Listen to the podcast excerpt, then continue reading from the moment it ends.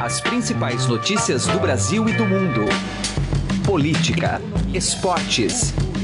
Informação com a credibilidade do maior jornal do país. Estadão Notícias.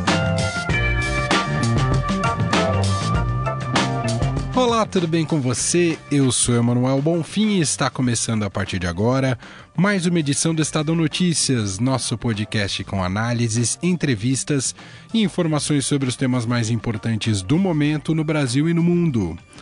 Além das questões políticas e das demandas econômicas dos caminhoneiros, a greve colocou em pauta mais uma vez o debate sobre a dependência dos combustíveis fósseis, em especial os derivados do petróleo, como o óleo diesel e a gasolina. Apesar de serem extremamente eficientes, eles produzem resíduos danosos para o planeta e para a saúde humana. Ora, qual é o plano brasileiro para reduzir o uso de diesel no transporte? praticamente não há, explica o professor do Instituto de Energia e Ambiente da USP, Oswaldo Lucon, ouvido aqui pelo programa. Os biocombustíveis, segundo ele, ainda estão longe de serem empregados no setor. E os modelos elétricos não possuem aplicação para veículos grandes como os caminhões. A saída seria buscar outros modais, como as ferrovias, mas também sem qualquer prioridade no horizonte governamental do país. Lucon ainda explica que o esgotamento do petróleo não é um problema efetivamente. Não temos atmosfera para isso, declara especialista nessa entrevista que você vai ouvir logo mais em nosso programa. Confira também nesta edição uma análise política sobre os desdobramentos da greve num papo com o sociólogo e professor do Mackenzie, Rodrigo Prando. Você pode ouvir e assinar o Estadão Notícias tanto no iTunes quanto em aplicativo para o Android. E também pode seguir o programa nas plataformas de streaming Deezer e Spotify. Nas duas, basta procurar pelo nome do programa no campo de buscas e passar a acompanhar todas as nossas publicações. Ouça e participe. Estadão Notícias. Direto ao assunto. Com José Neumann e Pinto.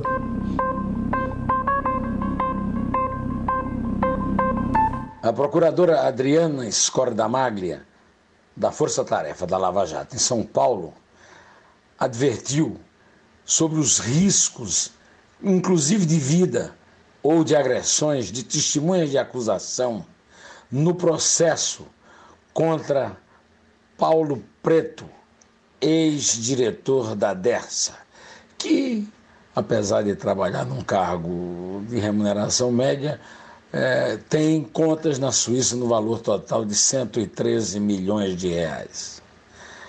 A procuradora se referia ao fato de que no mesmo dia em que a Justiça, na primeira instância, mandou prender Paulo Preto e sua filha, o insistente ministro do Supremo Tribunal Federal, Gilmar Mendes, mandou soltar os dois. Por essas e outras, é que Gilmar Mendes hoje é possivelmente o recordista brasileiro em matéria de impopularidade. Ocorreu-me, ao ler essa notícia da reclamação da procuradora, que o Gilmar Mendes é uma espécie de Carlos Imperial dos tempos modernos. Carlos Imperial, que desafiava as opiniões contra ele e as vaias, criou a frase Falem de mim, falem sempre de mim, falem mal de mim, mas falem de mim. A impressão que o, o Gilmar Mendes passa é de que ele tem um certo gosto masoquista e ao mesmo tempo sádico de provocar aquelas pessoas que o detestam por motivos óbvios. Seja como for, o preço disso é muito caro muito caro, principalmente para as eventuais testemunhas de acusação. José Neumann e Pinto, direto ao assunto. Estadão Notícias. A gente vai falar de um assunto importantíssimo que vem levantado por conta dessa crise dramática pela qual o país está passando, pela greve dos caminhoneiros, né, e revelou mais uma vez nossa dependência dos derivados do petróleo, né, tendo aí como protagonista nessa, nessa história o óleo diesel, mas também junto a ele a gasolina. A gente está em contato para debater esse assunto com o professor do Instituto de Energia e Ambiente da USP, da Universidade de São Paulo, professor Oswaldo Lucon. Tudo bem, professor? Obrigado por nos atender. Muito obrigado, muito obrigado. Alô, ouvinte. Professor, ficou evidente aí que o Brasil é muito, de, principalmente na classe dos caminhoneiros, muito dependente aí do óleo diesel, né? E chega a parecer uma pauta retrógrada, né? Pensar que no século XXI a gente está lutando para melhores preços do diesel. Já não seria hora de buscar alternativas? Países fora do Brasil já fazem essa lição de casa, professor? Olha, o, o Brasil busca alternativas, né? O Brasil tem um o Brasil dá aulas em alternativas com o programa do etanol, que substituiu com um relativo sucesso a gasolina. Porém, o diesel não é tão fácil de substituir assim quanto o álcool. Nós temos aqui o biodiesel avançando, mas isso ainda demora. E mesmo assim, essa produção de biocombustíveis, ela depende de combustíveis fósseis para ser uh, gerada, né? Então, quer dizer, essa crise que nós temos, eu não creio que ela se resolveria nesse caso se nós tivéssemos essa matriz mais limpa. É uma questão de nós revermos, olharmos para trás, vermos o que, o que fizemos com relação à infraestrutura, com relação aos nossos hábitos de consumo, com relação ao planejamento e uso do solo, né, ao, ao privilégio que nós demos às, às rodovias e olhar para frente. Esse choque que nós estamos passando mostra que nós precisamos desenvolver resiliência nisso também, não só com crise hídrica, não só com quebras de safra, mas com alguma ruptura no fornecimento. Essa, no caso, por um bloqueio do, dos caminhoneiros na rodovia, né? Não foi um problema de, de oferta, foi um problema de, de acesso claro. ao mercado, né? É, evidentemente. A, a questão do, central do diesel, né, que acho que entra muito em debate no planeta nesse momento é por conta de poluição, né, geração de, de, de poluição e também como isso afeta a, a, saúde humana.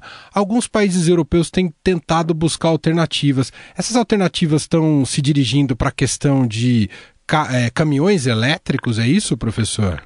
Olha, os veículos elétricos, a penetração deles se dá mais com os, os digamos, os elementos de, de menor, menor massa, né? Então hoje nós temos aqui bicicletas elétricas aqui no, aqui no Brasil, podemos comprar um, um patinete elétrico, mas ainda não temos um automóvel elétrico. Esses automóveis, esses veículos elétricos e híbridos, eles estão com uma penetração muito rápida em alguns países, né? Aqui no Brasil nem tanto, isso precisaria ser discutido lá no âmbito do do Conselho, do Conselho Nacional de Meio Ambiente, do PROCONV e de um programa do Ministério do Desenvolvimento e do Comércio chamado Rota 2030, precisaria ser acelerado. Agora, para os caminhões, é um, é, a, a, tecnologia não chegou a esse ponto. Existem algumas iniciativas, existem, é, por exemplo, frotas dedicadas podem utilizar o gás natural veicular, ou GNV, né? Uhum. Então, caminhões de lixo, uh, outros, outros uh, caminhões de entrega.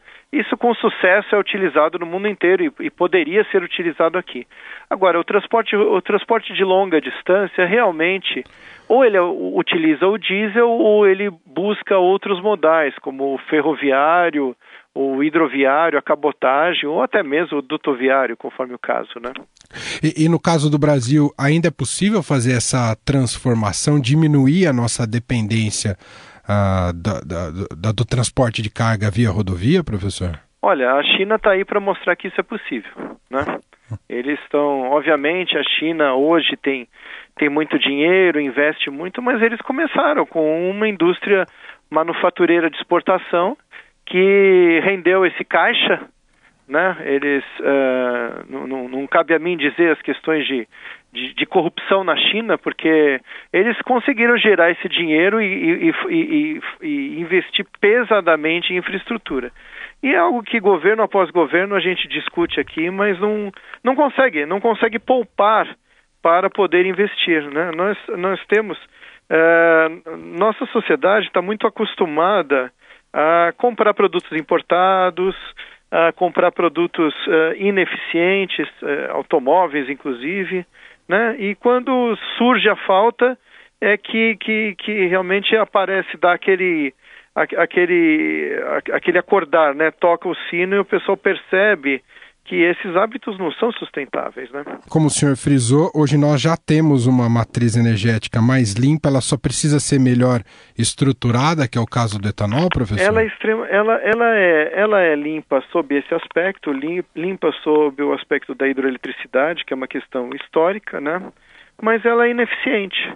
Nós poderíamos consumir muito menos energia por unidade de, de, de PIB gerado, né?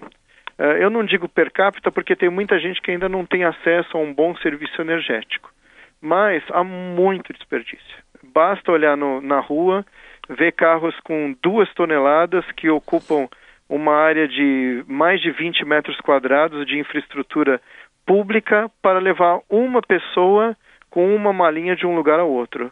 Não há infraestrutura que aguente isso. Realmente não há. Quer dizer, coloca-se 100 unidades de energia no tanque de, no, no, no, tanque de combustível para se utilizar uma, duas unidades, porque o carro fica parado em congestionamento. Então, esse, esse desperdício é algo que ninguém olha, né? A gente põe, discute estrutura de preços, discute lava-jato, uhum. discute até o pré-sal, né?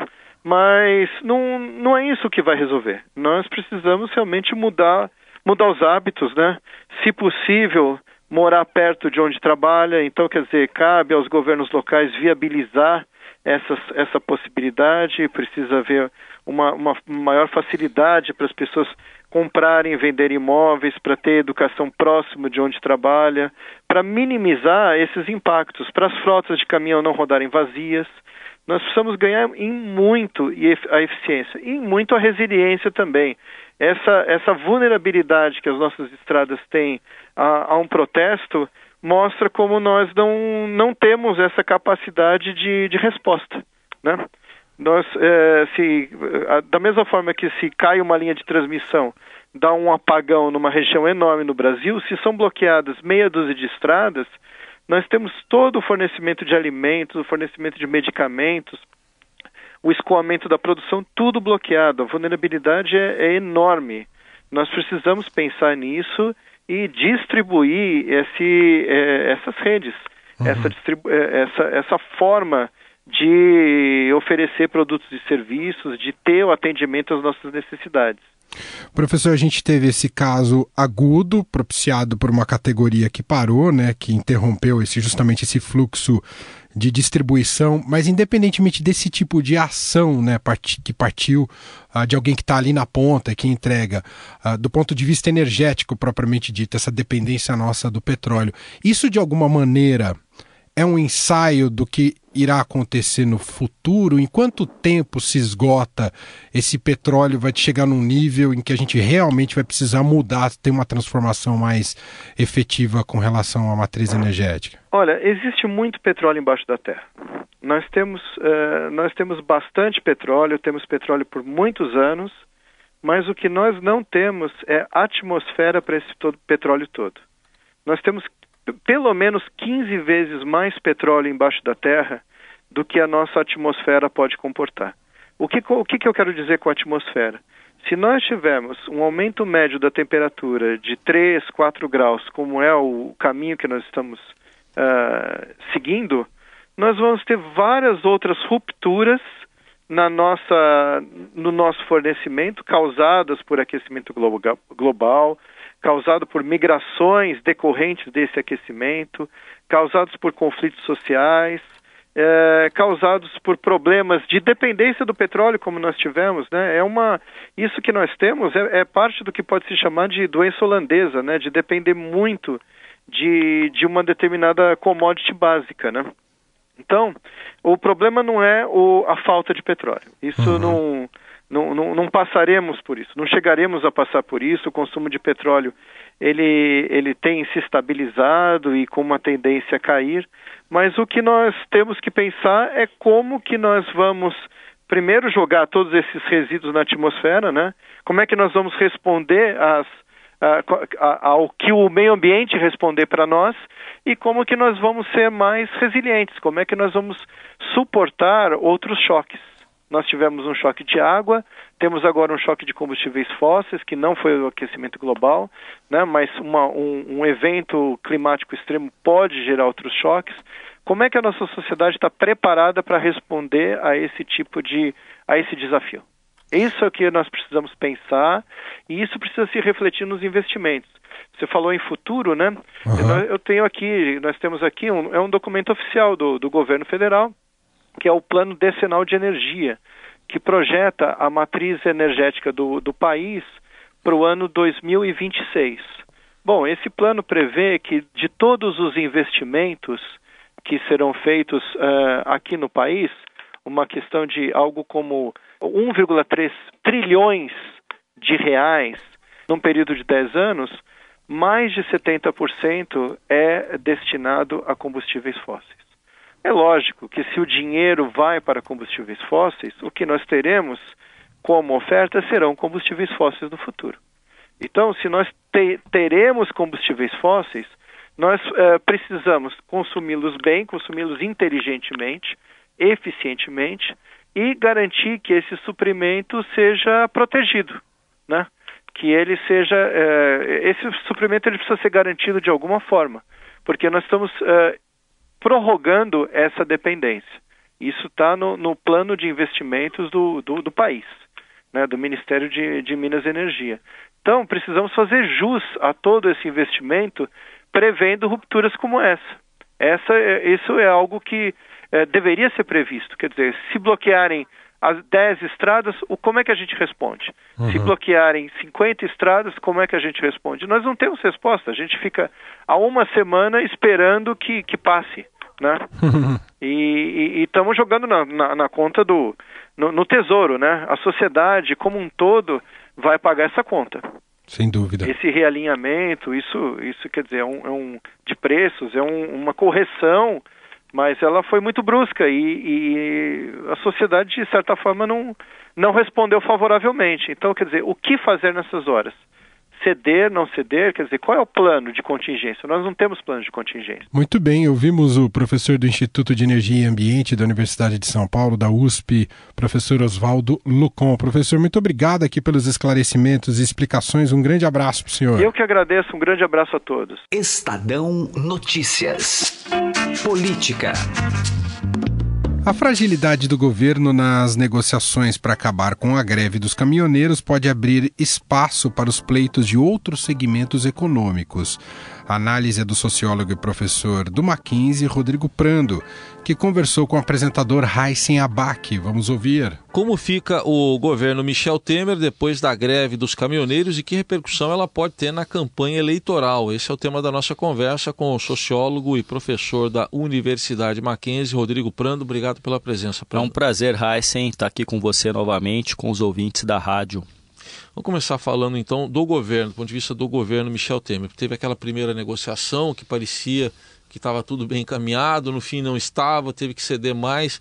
Como é que o governo sai desse episódio da greve dos caminhoneiros? É, a questão é a seguinte, né? É, talvez Temer tenha se esquecido de um princípio básico da ciência política, de que o governante tem autoridade de fato e de direito. Então ele primeiro deveria colocar a autoridade presidencial dizendo o seguinte: olha, nós vamos negociar, nós vamos atender aquilo que for possível, mas vocês, por favor, é, em contrapartida, desobstruam, volte à normalidade. Na verdade, o que Temer fez foi inverter, foi empoderar e dar muita força aos caminhoneiros e depois, quando não saiu é, o combinado, o acordado, o contratado com o governo, ele endureceu o discurso. Na verdade, não é que um governo tenha que de antemão endurecer o discurso, ele tem que estar próximo à negociação, mas ele também tem que mostrar a autoridade. E obviamente que nesse momento que Temer se encontra, uh, depois de ter escapado de duas denúncias, ainda com medo talvez de uma terceira denúncia, e mais do que isso, em ano eleitoral, a credibilidade e o poder presidencial vai esvaindo-se aos poucos, não é?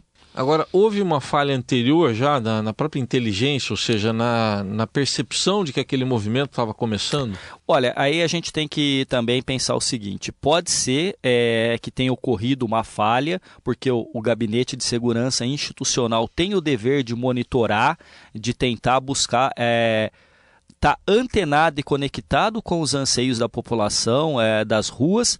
Agora, é, é, a gente sabe que historicamente o PMDB não tem ligações nem com sindicatos e nem com movimentos sociais, muito diferente do que era o PT, não é? Que tinha essa ligação histórica. Agora, é, MDB não tem.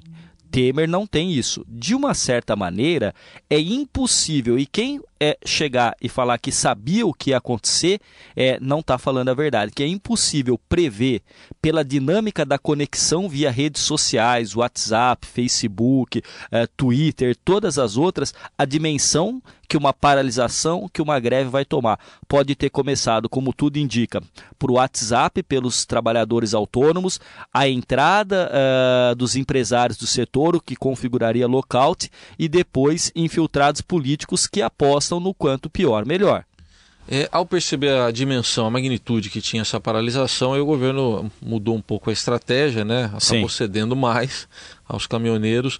É, isso pode fazer com que outras categorias, outros segmentos tenham pleitos também a apresentar para o governo nesse momento de fragilidade? Pode, sem dúvida nenhuma, mas a grande questão é perguntar o seguinte: como outras categorias poderiam se mobilizar, como se mobilizaram de maneira capilarizada e no plano nacional os caminhoneiros? Não é? Porque não nos enganemos, é, os caminhoneiros, de certa maneira, tiveram uma simpatia de toda a população que, num primeiro momento, tem uma lembrança afetiva da estrada do caminhoneiro, porque tem alguém na família que foi ou é caminhoneiro, tem um vizinho, tem uma lembrança e sabe que quase tudo que chega em casa chega por caminhão. Então, tem essa memória afetiva da categoria. Segundo, de acreditar que haveria não só diminuição do diesel, mas consequentemente também da gasolina para a bomba, portanto, para o carro né, é, do cidadão brasileiro. É, e em terceiro lugar, uma, uma discussão ali muito mais ligada à própria ideia da dinâmica do movimento, que era de que isso ia melhorar ou derrubar de repente o governo Temer. Mas isso não se concretiza.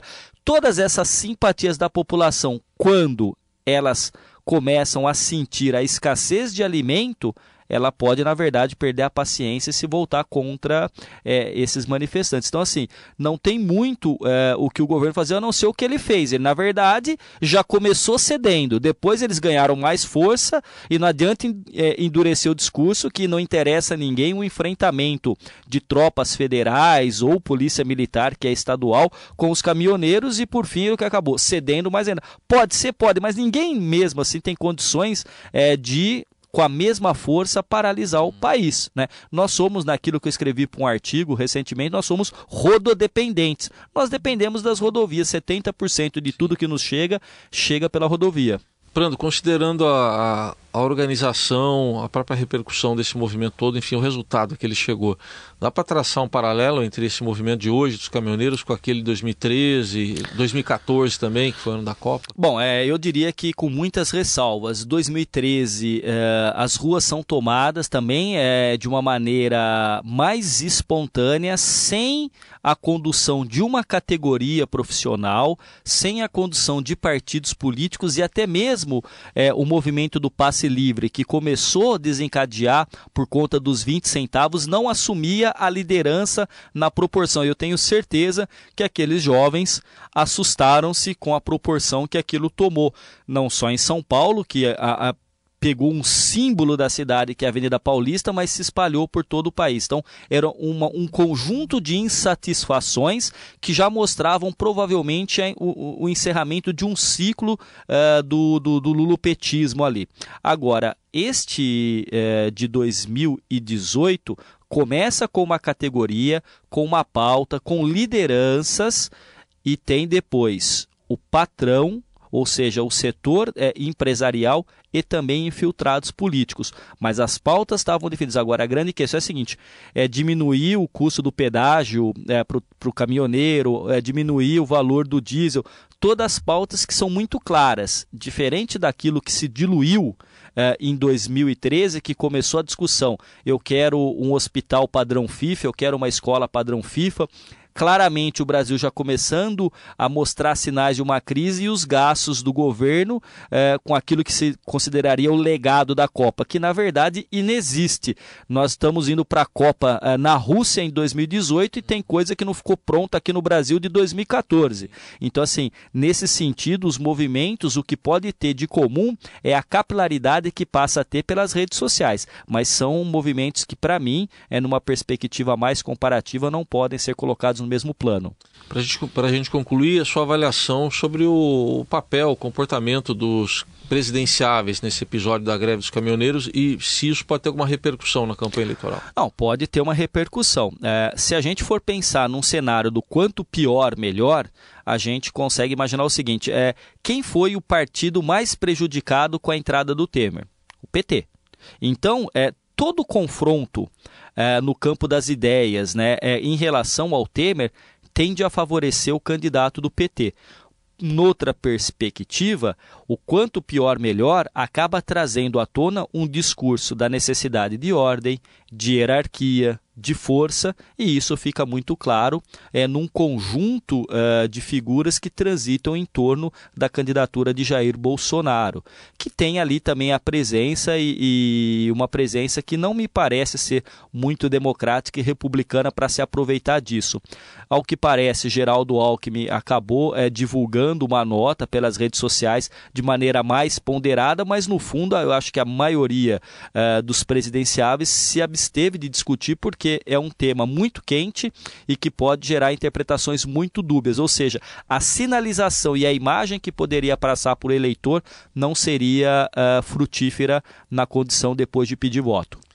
Ouvimos o sociólogo e professor da Universidade Mackenzie, Rodrigo Prando, fazendo uma avaliação sobre a greve dos caminhoneiros e suas consequências para o governo Michel Temer e para a própria campanha eleitoral deste ano. Obrigado, Prando. Até uma próxima oportunidade. É um prazer, Heisen. Um abraço a todos os ouvintes da rádio. O Estadão Notícias desta quinta-feira vai ficando por aqui. Contou com a apresentação minha, Emanuel Bonfim produção de Gustavo Lopes e participação de Heisen Abac. O diretor de jornalismo do Grupo Estado é João Fábio Caminoto. De segunda a sexta-feira, uma nova edição deste podcast é publicada. Tem tudo no blog Estadão Podcasts. Quer mandar um e-mail para gente? podcast@estadão.com. Abraço para você, uma excelente quinta-feira de feriado e até mais. Estadão Notícias.